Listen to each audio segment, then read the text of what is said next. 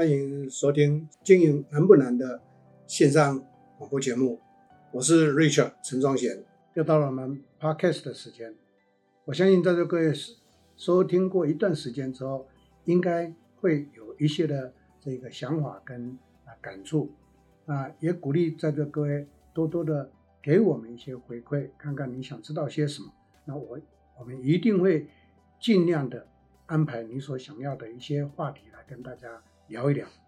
OK，今天要跟各位来谈的是谈国际行销的新趋势，这个是一个比较大的题，但是呢，却是我在这五年来呢，就课程也好，辅导也好，都跟企业界的朋友们强调到了一个关键重点：台湾的企业必须把眼界扩大到国际上去。不管你做内销外销，不管你做的是工业性产业、消费性产业，或者是服务性产业，都一样。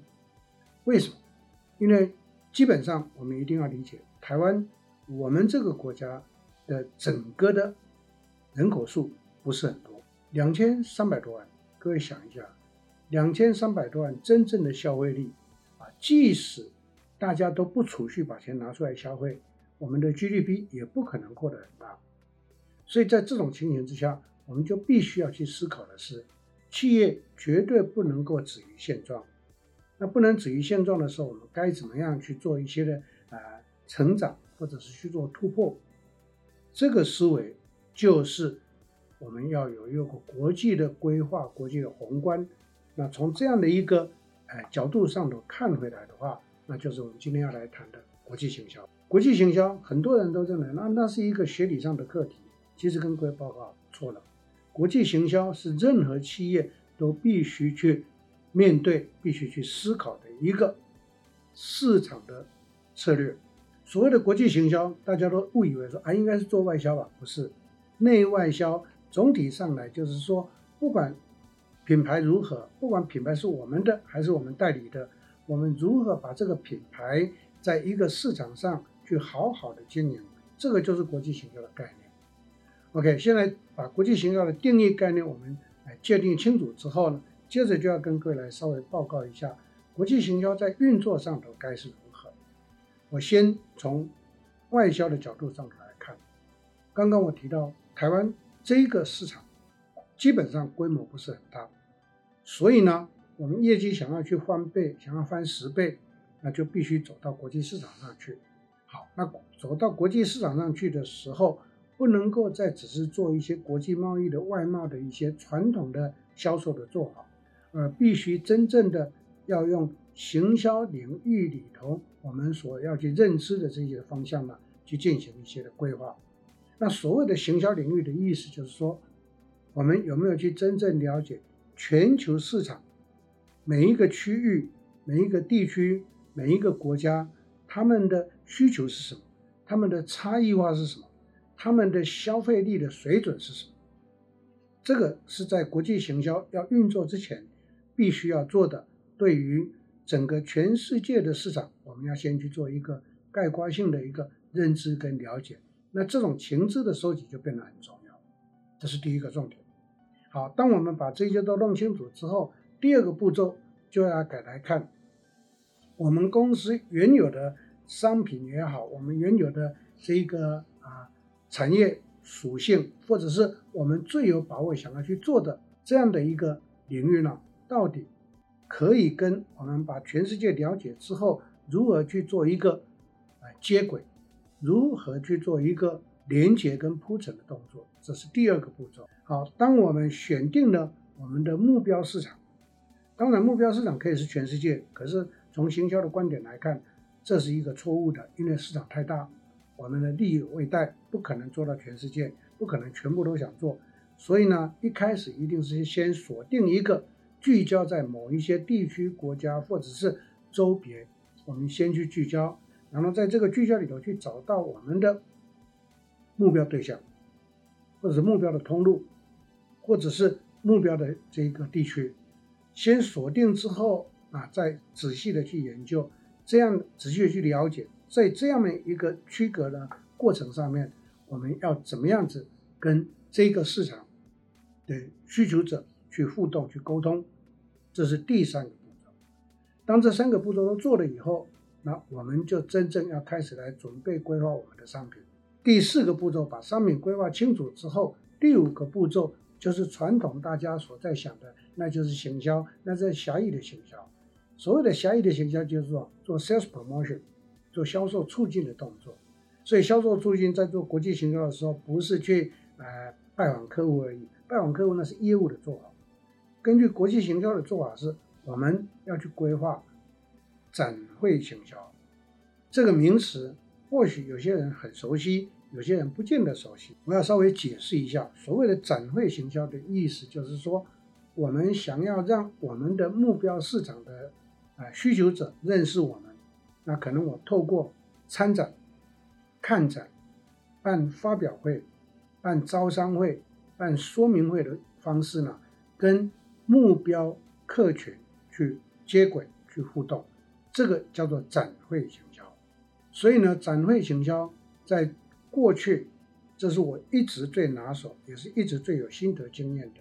其实我过去在所组织的企业呢，我都做国际市场，所以我非常重视展会行销，也可以跟各位收听的朋友们做一个报告跟强调的。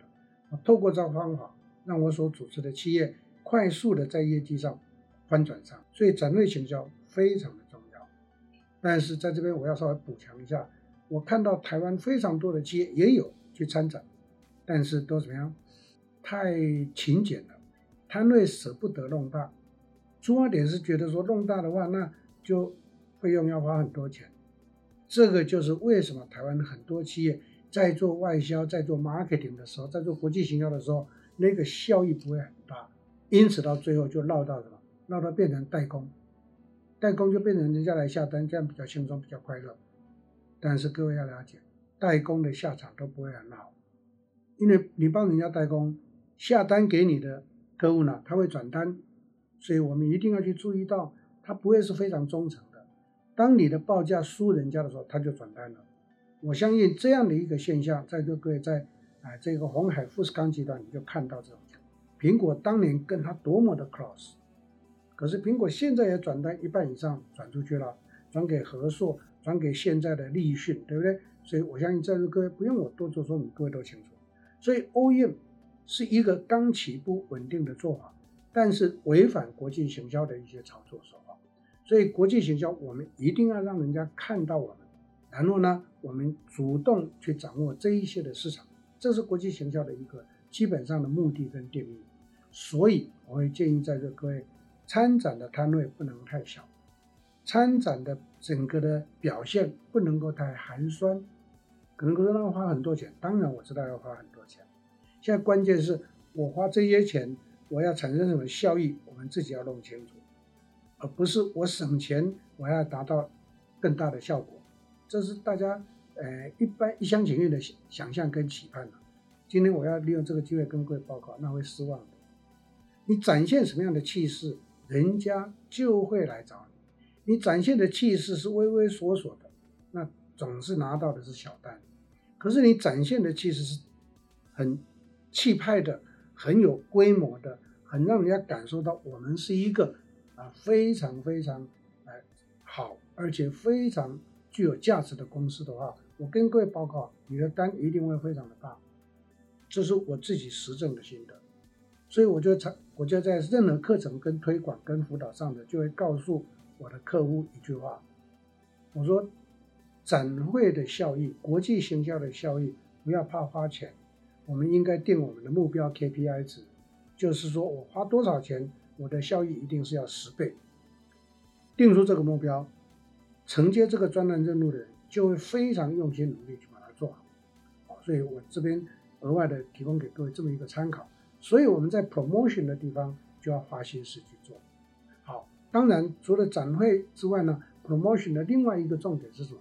我们的推广有没有提供给我们的经销商也好、代理商也好、进口商也好，提供给他们什么 promotion kits 促销的工具？可能说这个也要我们做。啊跟各位报告，当你要主攻品牌的时候，这个。全面性的准备是必要的，这就是国际行销跟一般代工的那种生产是完全不一样的思维。所以国际行销的意思是说，我们要针对我所要去的目标市场，我确实做好这些的规划，确实让人家看到我的格局、我的价值，以及我能够帮他什么样的忙的话，我可以跟各位打包票，所有的客户都很愿意跟我们配合。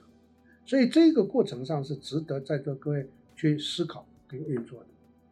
好，第五个步骤，那就是我常常强调的一句话：成功的销售总是从交货才开始的。为什么？售后的服务，我们的客户经营是国际行销里面非常重要的一个情况。售后的经营是我们如何让对方安下心、放下心。我不是把货塞给你，我是会跟你站在同一条船上、同一个阵线上头，如何去面对我们要共同面对的市场。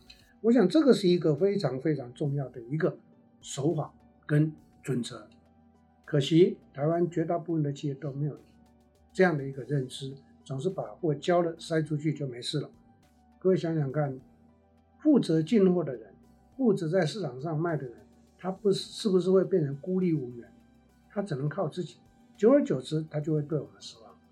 所以呢，国际行销非常重要，就是最后这个步骤一定要做好顾客的服务、顾客的经营，啊，俗称是售后服务。可是我个人认为，不是只有售后，那个顾客的经营关键是我们必须要有的认知。这是国际行销的最后一个步骤，跟各位的一个提供跟分享。好，当我们这边做了以后，那我们如何开始进行这个国际行销售后之后的一个维护跟如何创造我们的价值？那我最后提供给各位几个建议。第一个，你们有没有去用过品牌才有价值？一个企业关键在品牌。第二个，交期短。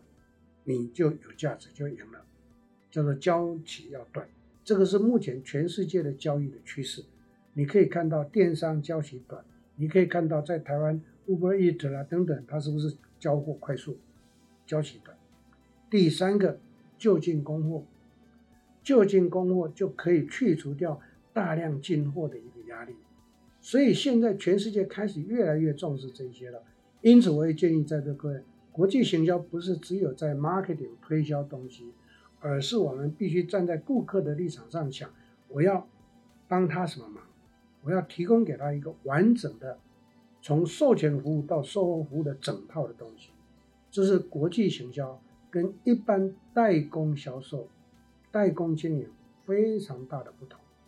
所以今天选择这个主题跟各位来谈，最主要就是要让在座各位有一个正确的认知。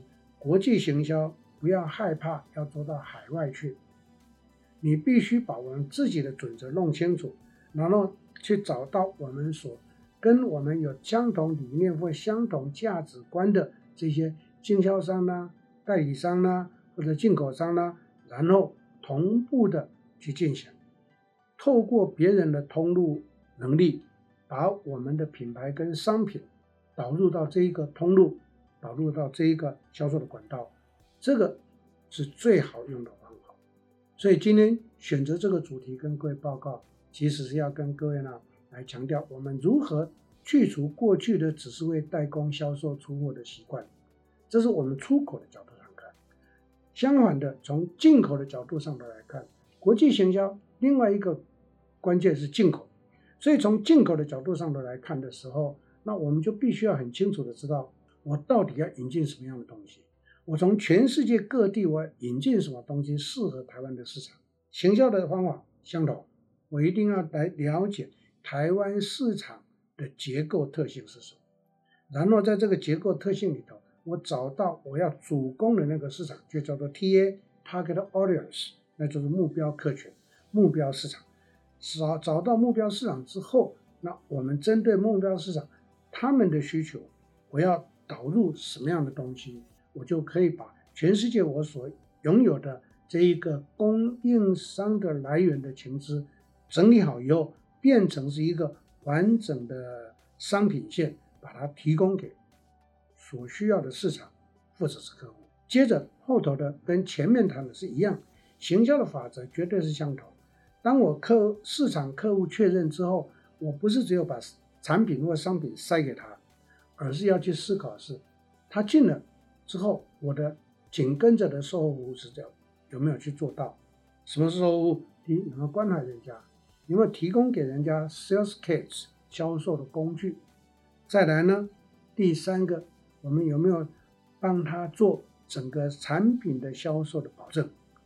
第四个，有没有去关怀人家商品卖的怎么样？有没有进一步的去做协销的动作？